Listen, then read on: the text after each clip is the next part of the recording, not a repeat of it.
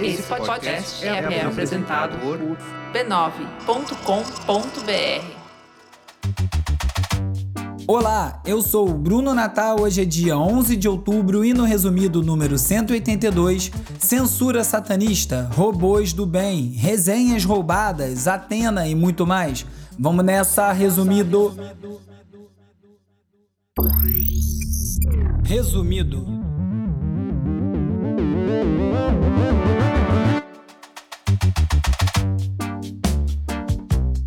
Olá, resumista! Esse é o Resumido, um podcast sobre cultura digital e o impacto da tecnologia em todos os aspectos das nossas vidas. O Resumido é parte da rede B9 e tem o apoio do Instituto Vero.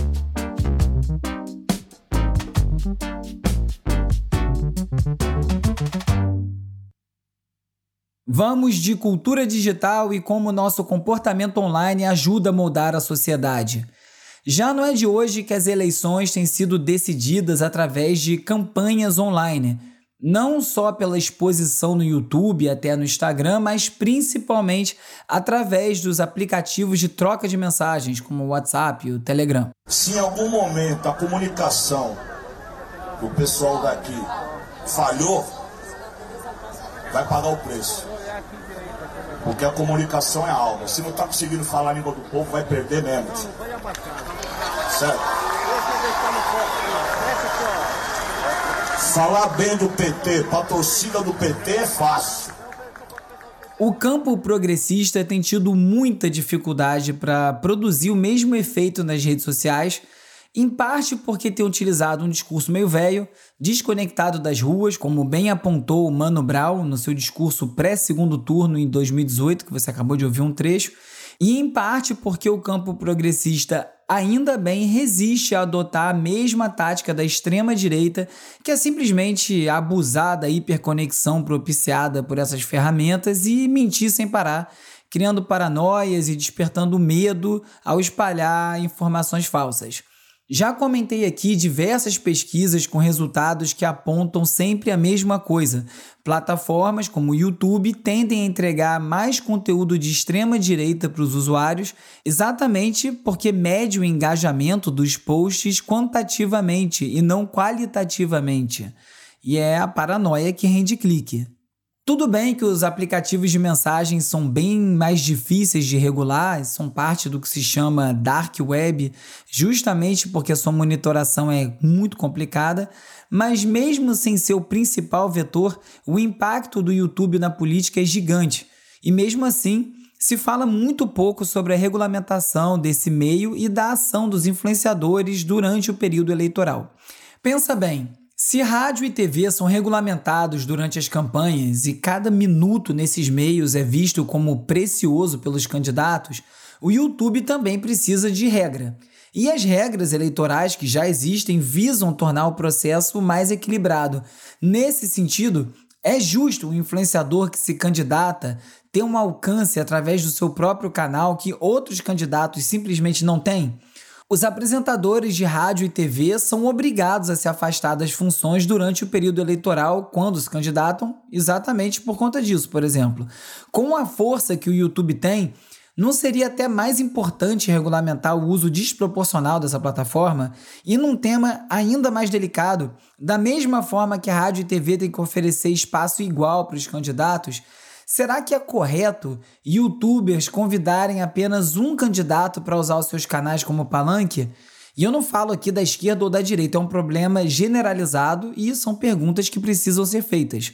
Na última semana antes do primeiro turno, os candidatos construíram alianças e fortaleceram apoios com representantes de diversos campos ideológicos e não faltaram vídeos de apoios de artistas, de políticos, de atletas, religiosos, para o Lula ou para o Bolsonaro.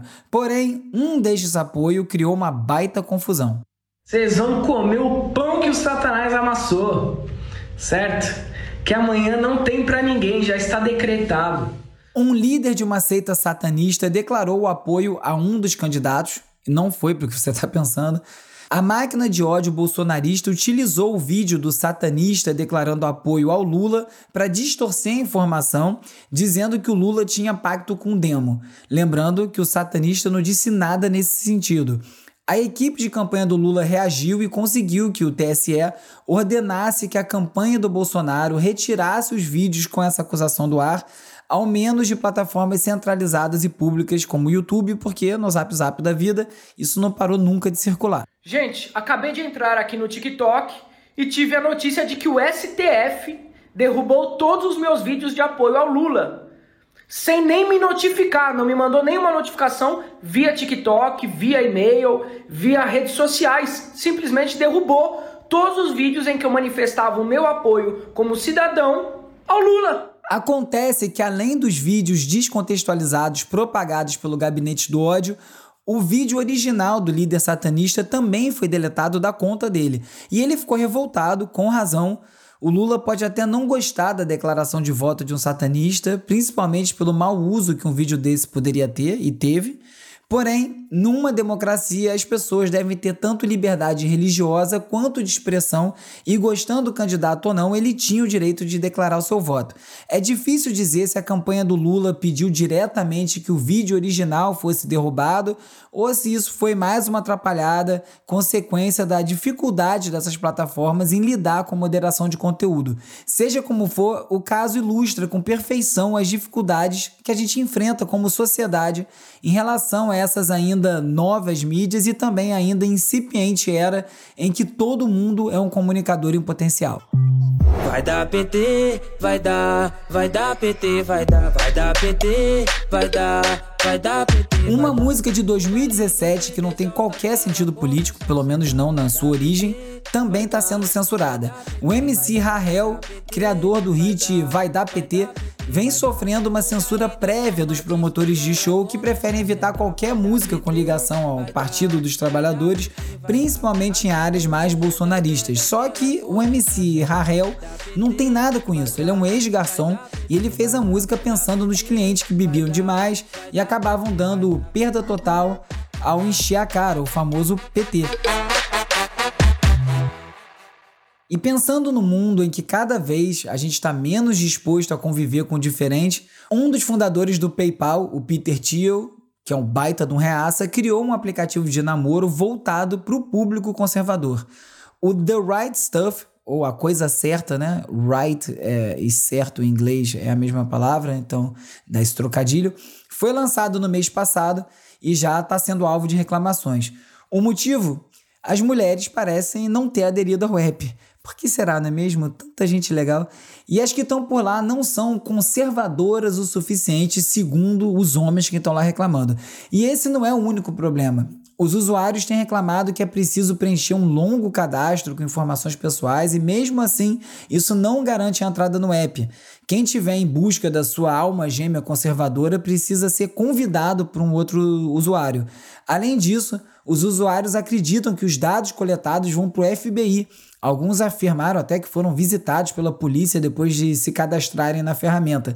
Tem toda a pinta de ser mais uma paranoia da extrema-direita, que, como de costume, prefere fazer acusações ao governo e alivia o dono do PayPal, que deve estar fazendo muito uso desses dados em outro lugar.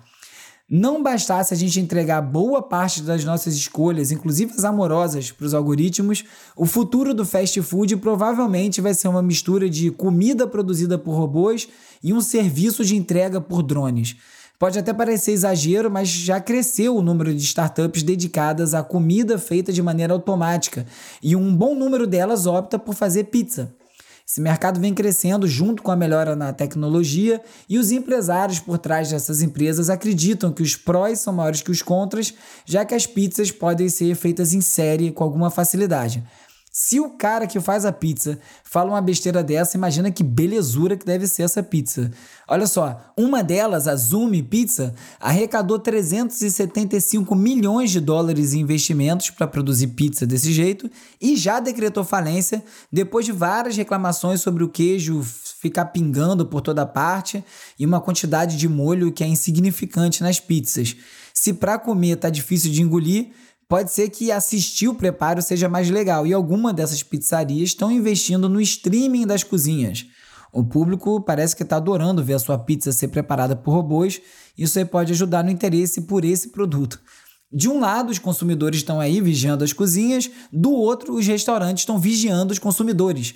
Imagina que você vai numa rede de fast food e vai para uma daquelas máquinas de autoatendimento, imediatamente uma câmera digitaliza os seus dados, registra sua altura, sua idade, o sexo, até o seu humor naquele momento, e com isso ajusta o menu com opções de refeições escolhidas especialmente para você naquele momento baseado nos seus dados. A Radiant de São Francisco planeja lançar esses quiosques orientados por inteligência artificial até o fim desse ano. A intenção, segundo o CEO da empresa, é criar uma experiência personalizada para os clientes, ao mesmo tempo em que ajuda os restaurantes a aumentar as vendas. Agora os restaurantes vão cruzar um tipo de hambúrguer com seus dados biométricos sem que você consiga fazer qualquer coisa para impedir. Aliás, depois que os robôs da Boston Dynamics, armados e atirando com uma precisão incrível, comentei aqui, viralizaram, a empresa publicou uma carta afirmando que não vai armar os seus robôs. Várias empresas de robótica estão se comprometendo a não apoiar o armamento dos produtos e estão pedindo que outras empresas do setor façam o mesmo compromisso.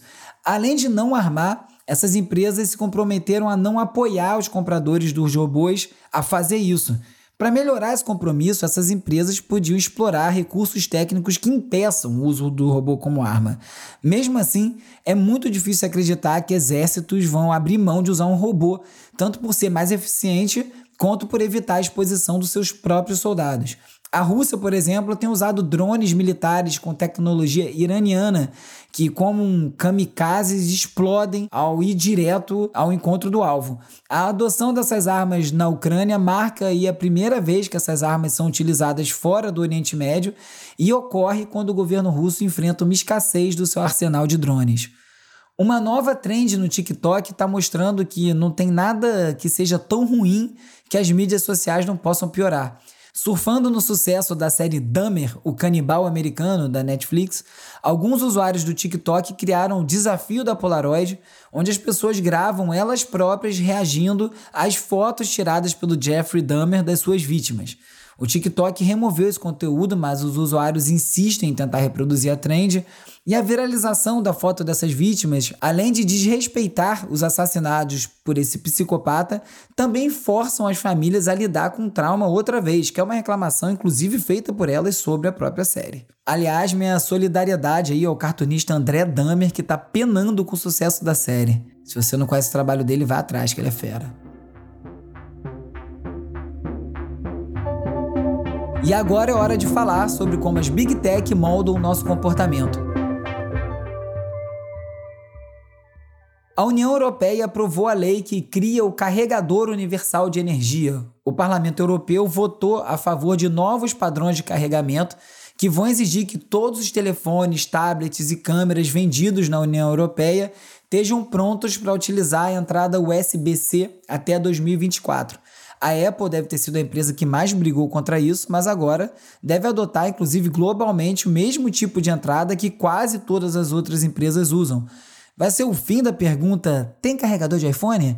Esse sofrimento inenarrável dos pobres coitados que têm um aparelho da Apple. A empresa aérea Lufthansa proibiu um passageiro de utilizar uma AirTag na sua bagagem. A AirTag é aquele rastreador Bluetooth da Apple que pode ser localizado em qualquer lugar do mundo, desde que ele tenha estado próximo ao celular da empresa.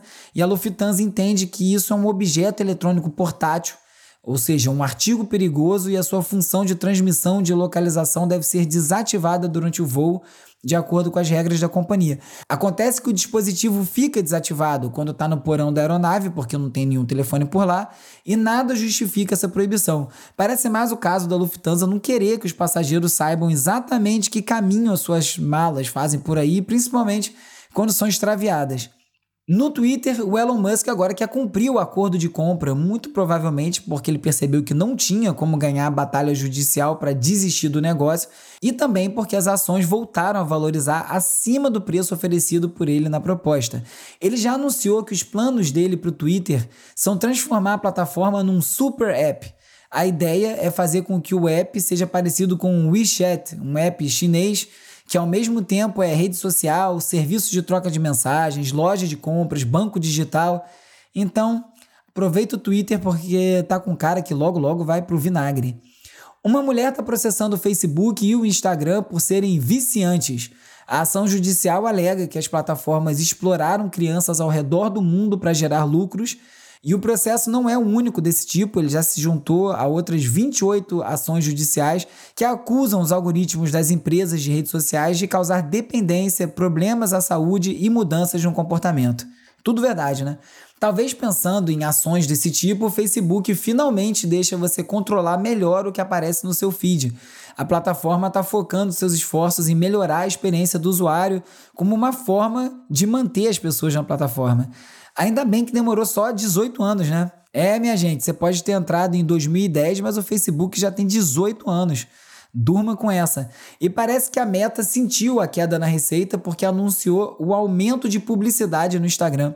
A empresa vai adicionar mais dois novos espaços destinados à publicidade e agora vai permitir que os anunciantes apresentem os anúncios na página inicial do Explore, né, o Explore e também nos feeds das contas não demora o dia que o Instagram vai cravar um anúncio em cima das fotos para você conseguir ver o que está lá, né? A Americanas.com adquiriu a plataforma de resenhas Scoob em 2021 e agora vai usar as avaliações como forma de publicidade para os livros vendidos na Americanas, na Submarino e no Shoptime. A expectativa é que haja um aumento de 40% na conversão de vendas de livros. Um pequeno detalhe é que as resenhas do Scooby foram geradas pelos quase 9 milhões de usuários que agora, sem aviso ou sem acordo, passaram a trabalhar como promotores de venda para americanas sem ser pago. São cerca de 2 milhões de resenhas de livros que agora estão à disposição da Americanas SA. No episódio 180, eu falei sobre uma cidade que estava processando o Twitter por boatos divulgados na rede e que o local era sede de um ritual satânico. O julgamento terminou e a cidade perdeu o processo contra o Twitter em que exigia que a plataforma impedisse a disseminação das notícias falsas divulgadas na rede. E a justiça entendeu que o Twitter fez o suficiente para remover esses tweets difamatórios e agora é torcer para a história do julgamento também viralizar por lá e os boatos se tornarem apenas uma história engraçada e bizarra que ninguém acredita. E se tem coisa que precisa ser esquecida, tem coisa que deve ser preservada. O Internet Archive quer preservar a memória do rádio amador. A organização sem fins lucrativos que simplesmente cataloga a internet anunciou a iniciativa que deve criar uma biblioteca digital de rádio amador e comunicações. O arquivo online também vai contar com cópias impressas digitalizadas e material digital como fotos, sites, vídeos e podcasts.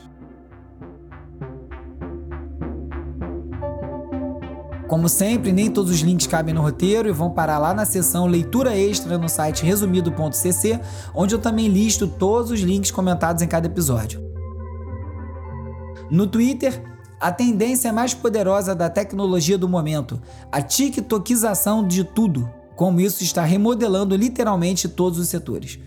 Na Gizmodo, Kanye West tem seu perfil bloqueado no Twitter por conteúdo antissemita um dia depois de ser suspenso no Instagram. Na Rest of Road, WhatsApp é um paraíso de spammers na Índia. As pressões por receita forçaram o WhatsApp a recorrer ao comércio eletrônico e agora a empresa enfrenta uma praga de spammers. Quem quiser falar comigo, me procura no arroba URBE no Twitter, ou arroba resumido.podcast no Instagram e no TikTok. Você também pode fazer parte da comunidade no Discord, tem link para isso tudo lá na home do resumido.cc. Se você preferir, você pode me mandar um oi pelo WhatsApp ou pelo Telegram para 21 97 969 5848 para entrar na lista de transmissão, receber alertas de novos episódios, conteúdo extra, link para o post no resumido.cc e a gente trocar uma ideia. Mon frère est décédé à 0h30 cette nuit. Hora de relaxar com as dicas de ver, ler e ouvir. Pour la mémoire d'Idir, les coupables seront traduits en justice. Filmaço no Netflix, Atena, do Roman Gavras, filho do lendário Costa Gavras, conta a história de um conjunto habitacional na França, de uma revolta enorme que acontece por conta de um assassinato de uma criança pela polícia ou pela extrema-direita, e mostra aí bastante a situação inflamada lá na França. Agora, se você não tivesse interessado muito pelo tema do filme, não deixa de assistir pelo menos os 10 minutos iniciais, porque a abertura é uma parada histórica. What's more important, good sound or a good time? Sounding good, having a good time. Meet Me in the Bathroom, Me Encontre no Banheiro, aí, fazendo referência a uma música dos Strokes, é um documentário sobre a cena musical nova-iorquina do início dos anos 2000 e conta a história de um período super rico de bandas, com entrevistas e imagens de arquivo do Strokes, do LCD Sound System, do Yeah Yeah Yeahs e do Interpol. É, já chegamos nessa hora aí, já estamos revivendo o ano 2000.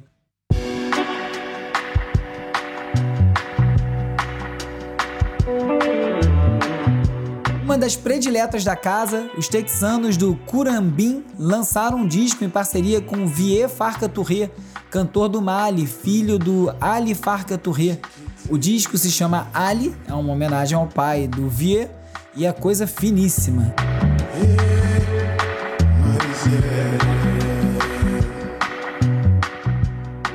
Nesse episódio você ficou sabendo da responsabilidade e impacto do YouTube nas eleições, que o satanismo e o funk foram censurados nessa campanha, que os robôs estão cozinhando, que a Apple vai ter que trocar os seus carregadores e muito mais. Se você gosta do resumido, como sempre eu te peço para recomendar para mais gente, é muito importante, ajuda demais. Não deixa também de curtir, assinar, seguir, dar cinco estrelinhas, deixar uma resenha, dar duas cambalhotas e plantar uma bananeira na plataforma que você estiver escutando esse episódio agora. O resumido é parte da rede B9 e tem o apoio do Instituto Vero. É produzido e apresentado por mim, Bruno Natal. O roteiro é escrito por mim e pelo Agenor Neto, com a colaboração do Carlos Calbuque Albuquerque. A edição e mixagem é feita pelo Hugo Rocha.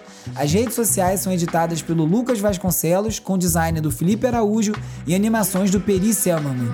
A foto da capa é do Jorge Bispo e o tema original foi composto pelo Gustavo Silveira. Sou o Bruno Natal, obrigado pela audiência e semana que vem tem mais resumido.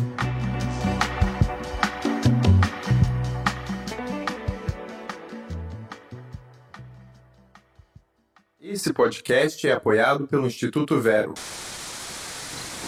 Resumido.